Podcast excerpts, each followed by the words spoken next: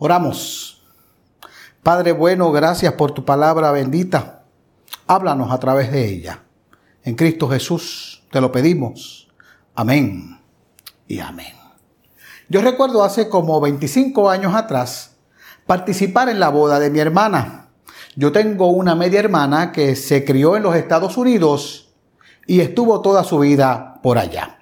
Y cuando yo viajo a New Jersey para ese evento, me voy unos días antes para no llegar en pleno revolú de preparaciones y no ser una carga más ni una preocupación en todos esos preparativos que yo sé suelen ser estresantes en esos días previos a la celebración. Por lo que llegué y participé de cierto modo en los días finales de la preparación a la boda.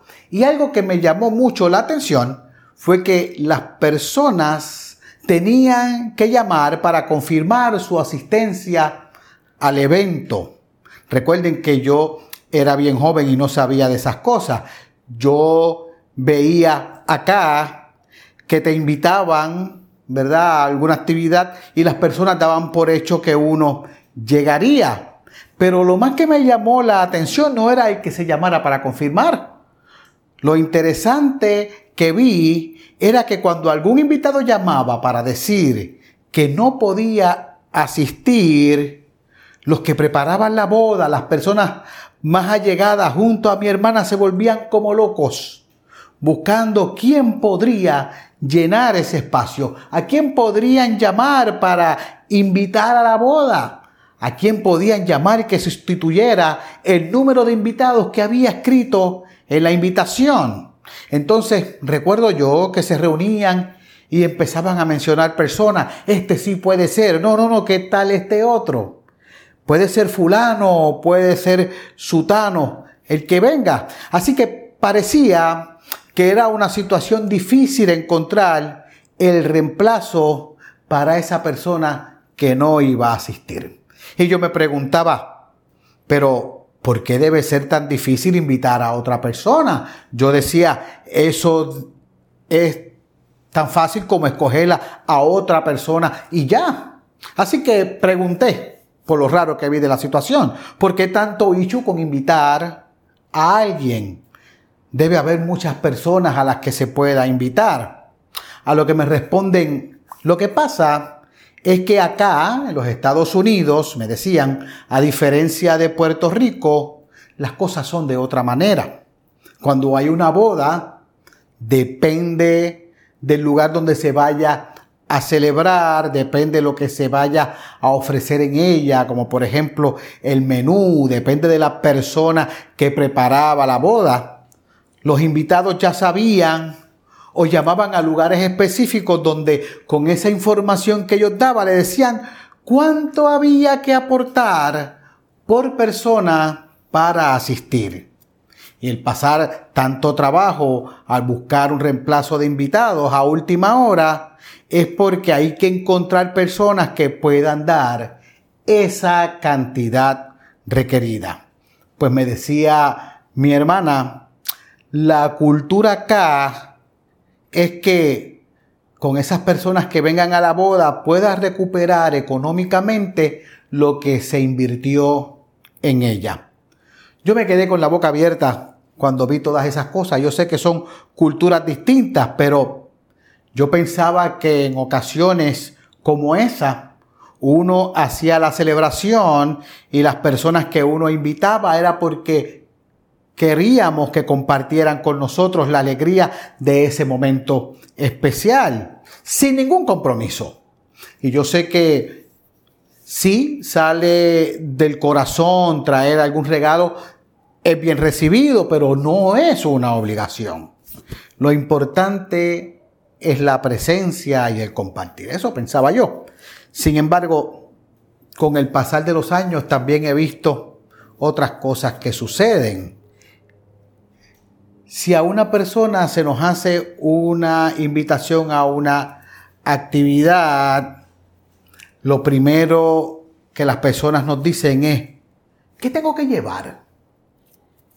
Y no me malentienda, no es que eso esté mal, ni hablo de actividades en las que nos ponemos de acuerdo y decimos tú traes esto, tú traes lo otro, aquel trae aquello y así por el estilo. No, no hablo de esas actividades, de esas que. Estoy hablando de esas que nos invitan porque las personas quieren compartir con nosotros y quieren dar de lo que tienen con uno. De esas actividades de las que nos invitan y no esperan nada de nosotros. Pero sin embargo, nosotros nos empeñamos en que las cosas no deben ser así. Y yo sé que lo hacemos de buena manera, lo hacemos de buena intención. Esas cosas salen del corazón, el querer aportar también, pero ¿por qué lo hacemos? ¿Por qué cuando nos invitan lo primero que decimos es qué tenemos que llevar? ¿Por qué queremos hacerlo de esa manera? Sea cual sea la respuesta que podamos dar, eh, y usted yo creo que debe estar pensando en eso, yo creo que no estamos preparados para recibir. No creemos los seres humanos que se nos puede dar algo por nada. Dentro de nosotros pensamos que tenemos que dar para recibir, tenemos que aportar para servirnos, que ayudamos y de cierto modo ganarnos lo que recibimos. En el pasaje que acabamos de leer se nos ubica en una fiesta, se nos ubica en una boda. Y la misma es importante, pues en ella se nos muestra el primer milagro de Jesús. Y aquí tenemos que entender varias cosas para ponernos en contexto y tener muchas cosas claras. Este pasaje está tomado del Evangelio según San Juan y este Evangelio tiene unas características muy particulares. Los Evangelios y los libros de la Biblia no salen de la nada. Ellos tienen un trasfondo, tienen un propósito, un propósito tanto por el cual se escribe el libro, es decir, la razón para ello y también para quien es dirigido. Y este Evangelio en específico va dirigido a la iglesia. Y el propósito del mismo está bien claro. El propósito del libro de Juan es evangelizar. Lo dice el mismo Evangelio. Nos dice que el propósito es que creamos que Jesús es el Hijo de Dios y que creyendo en Él tengamos vida en su nombre. Es decir, que tengamos vida eterna. Así que todo lo que se nos habla en este Evangelio, todo lo que se escribió en este Evangelio va dirigido a cumplir con ese propósito. Y lo vamos a ver desde el principio del libro, desde el primer versículo. Nos dice, en el principio, desde la creación, era el verbo. Está hablando de Jesús. Y el verbo era con Dios y el verbo era Dios. Juan tenía su propósito claro y es presentarnos a Jesús como Dios. Y nos va a narrar muchas cosas que nos van a demostrar esa gran verdad. Ese Dios que crea todo de la nada, ahora en Cristo también nos crea nueva vida en nosotros y lo hace también de la nada, por su gracia. Nos dice Juan en este capítulo 1 tan maravilloso que en Él, en Jesús estaba la vida y que Jesús da vida. Nos dice que es la luz que disipa las tinieblas. Nos dice de Jesús que es de quien Juan el Bautista dio testimonio diciendo que es el Cordero de Dios. Por lo que todo, absolutamente todo, va a apuntar al propósito de este Evangelio. Y como ya dijimos, esta boda que se habla en el capítulo 2 es bien importante pues se ubica comenzando el ministerio de Jesús. Y es ahí, como ya dijimos, donde realiza su primer milagro. Y cuando hablamos de milagro nos estamos refiriendo a estos actos portentosos o sobrenaturales que no pueden ser explicados ni por las leyes naturales o por las leyes científicas. Pero sí también tenemos que hacer otra observación. En este Evangelio, según San Juan, otra particularidad es que los milagros son denominados como señales. y esto tiene su razón de ser, la cual también va a ir acorde con el propósito del Evangelio, pues las señales son prendas o evidencias de la autoridad divina, es decir, mientras el milagro apunta al evento en sí, al acto maravilloso, la señal apunta a quien obra el milagro. La señal nos apunta a Cristo y nos señala quién es Él. Y con estas señales se espera que se produzca la fe necesaria para conocer esa verdadera identidad de Jesús. Y como ya dijimos, que creyendo en Él entonces podamos tener vida en su nombre. Por lo que el pasaje que leímos, un pasaje pintoresco, un pasaje que nos los podemos imaginar mientras los vamos leyendo, eh, nos da algunos detalles específicos, pero solamente nos va a mencionar lo que necesitamos conocer. Así que vamos a ver que aunque estamos en una boda, no se nos dice nada de la novia, no se nos dice quién era, ni se nos dice cómo estaba vestida, lo que en estos tiempos es bien importante. Yo recuerdo cuando estudiaba comunicaciones y estudiaba fotografía, se nos enseñaba que la boda es la fiesta de la novia. Por lo tanto, ella era lo más importante de esa celebración. Así que Siempre las fotos la novia debía estar en primer plano, siempre debía estar de frente, nada, nada debía competir con ella, incluso las invitadas no podían llamar la atención más que la novia. Por eso eran recatadas al momento, o son recatadas en el momento de escoger el vestuario y cómo van a asistir. Pero todas esas cosas que ahora se creen importantes, aquí en este evangelio no se mencionan. Ni se nos habla del novio, ni de la decoración, ni de la comida. Si era buena, si no era buena, si había música o no. Todo eso pasa a ser secundario. Lo que sí nos dice es que esta boda fue en Caná de Galilea. Nos ubica en tiempo y en espacio. Nos dice que fue al tercer día, tres días luego del encuentro de Jesús con Natanael. Así que nos conecta con el final del capítulo 1 y el comienzo de este capítulo 2. Nos ubica en un tiempo y espacio, fue una boda real. Además se nos dice que en esa boda estaba la madre de Jesús. Y aquí pueden comenzar las especulaciones que muchos dicen de esta historia. Porque a diferencia de Jesús y sus discípulos, que en el texto nos dice que fueron invitados, eso no se nos dice de la madre de Jesús. Y por lo tanto es por lo que se pueden inferir tantas cosas sobre ella. Que si estaba ayudando, que si era parte de la servidumbre, que si era pariente de algunas de las familias, entre otras tantas cosas. Lo importante es que allí ella estaba y que fue ella quien presenció algo que en esa boda pasaba, algo que socialmente era perjudicial, que comenzó a faltar el vino. Las bodas en la época de Jesús no eran como las bodas nuestras. Ellas duraban siete días, eran extensas y eran una celebración comunitaria donde iba todo el mundo.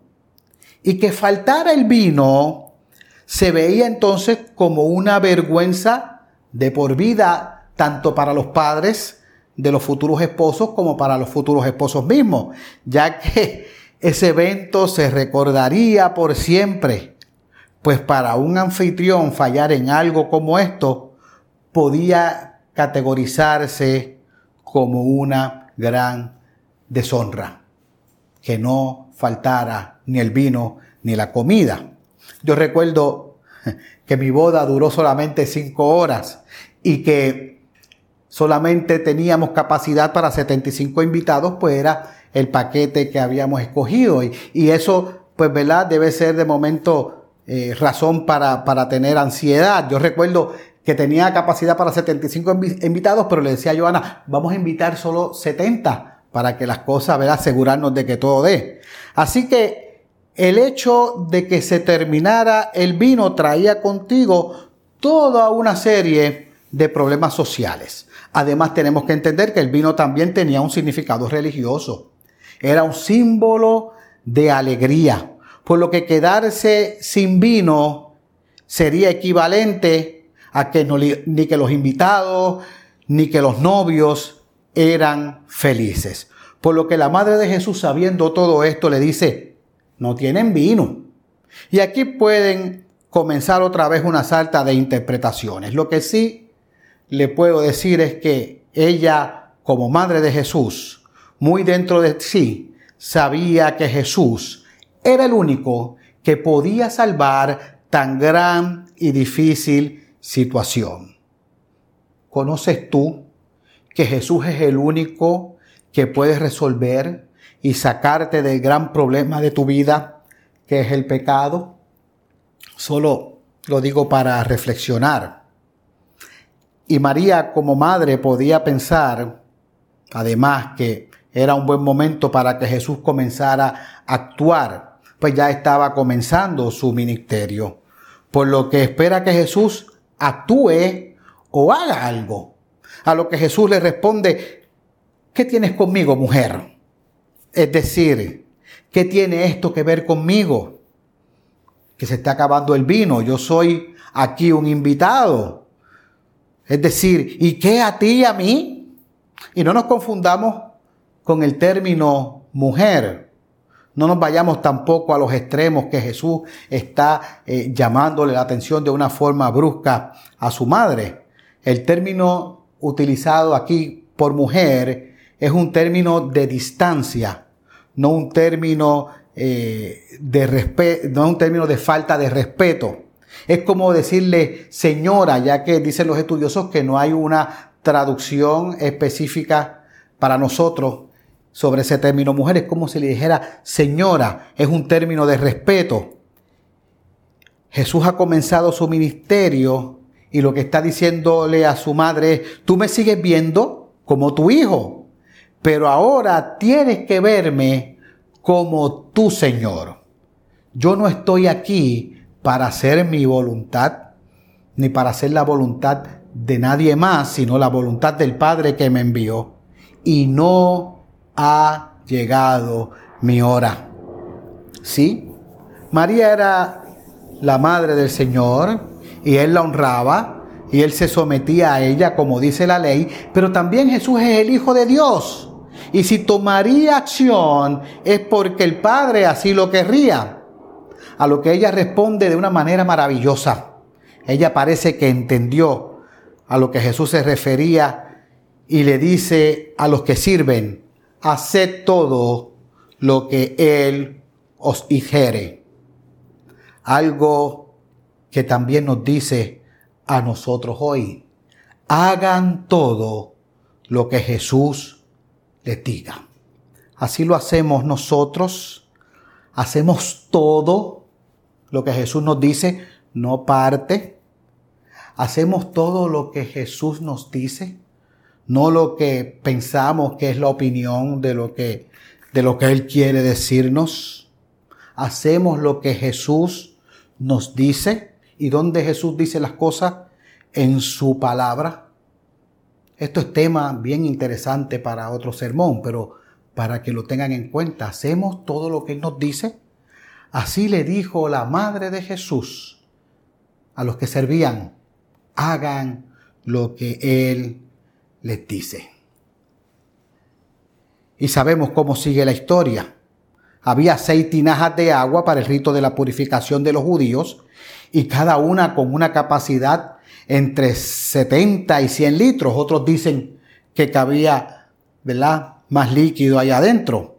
Y Jesús ordena a llenarlas con agua. Yo me imagino a los sirvientes. No creo que haya sido una tarea fácil. No era tan sencillo como abrir una pluma y que saliera agua y ya. Eran otros tiempos. Y yo me imagino que esos sirvientes debían estar pensando, pero ¿quién es este? ¿Qué estamos haciendo y que llenando estas tinajas de agua? ¿Para qué? ¿Por qué lo obedecemos? Pero saben una cosa, ellos confiaron y la llenaron hasta arriba para que no haya duda de que solo había agua en esos cántaros, en esas tinajas. Y cuando Jesús dice que le den de probar al maestresala, lo maravilloso allí ocurrió. Ante el asombro de los que allí estaban, de los que servían, no solo Jesús había transformado el agua en vino, sino que la había transformado en el mejor vino. Recuerden el testimonio del maestresala cuando le dice al novio que siempre dan el vino bueno al principio y después dan el de menos calidad, pero que habían hecho lo opuesto en esta boda, habían hecho lo opuesto en esta celebración, habían dejado el mejor vino para el final. Qué maravilloso poder reconocer que cuando algo falta, solo Dios lo suple. Y lo suple de la mejor manera. Suple como más nadie puede hacerlo, porque suple conforme a sus riquezas en gloria este es el milagro. Esto fue lo que allí pasó. Ahora la pregunta es, ¿por qué lo hizo? ¿Será porque quería mucho a los novios y quería evitarle una gran vergüenza? ¿Sería porque su madre se lo ordenó? ¿O porque su madre se lo pidió? ¿O si acaso, como dirían algunos, no porque su madre se lo sugirió? ¿O lo hizo porque es buena gente? porque Jesús, como dicen por ahí, es el amigo que nunca falla y que quiere que todo lo que nos propongamos y todos nuestros planes salgan bien. No, yo creo que no. No fue por nada de esas cosas. Jesús lo hizo para manifestar su gloria. No podemos olvidar las señales. Lo hizo para demostrar que es Dios mismo, el único que puede alterar y cambiar la naturaleza, al único que podemos acudir, el que realmente actúa como el verdadero esposo encargándose de que todo marche según su plan, aquel que en el milagro transformó el agua en vino, pero en la señal nos dice, yo soy la vid verdadera. Aquel que transformó el agua, símbolo de la purificación judía, de la limpieza judía, que había que repetir constantemente para limpiarse constantemente. Y esa agua la convierte en vino y en una cantidad que daba no solo para esa boda, sino para muchas bodas. El que convirtió el agua en vino, el cual el vino también después se volvió en la representación, se volvió en señal de su sangre, la que verdaderamente nos limpia y purifica por siempre. Es interesante ver cómo Jesús comenzó su ministerio con una boda, la cual nos apunta a otra boda más grande, a la cual asistiremos los que somos sellados con su sangre, los que creyendo en sus señales tendremos vida en su nombre las bodas del Cordero. Con ese principio de señales, nos dice el texto que sus discípulos creyeron en Él. Ese es el propósito del Evangelio, que creyendo en Él tengamos vida en su nombre. ¿Crees tú? Hoy es un buen momento para reflexionar. Que así nos ayude el Señor. Amén. Gracias Padre por tu palabra. Gracias Señor porque podemos ver las señales, porque tú te nos revelas en ellas, para que en ti creamos y podamos tener vida en tu nombre. En Cristo Jesús oramos. Amén y amén.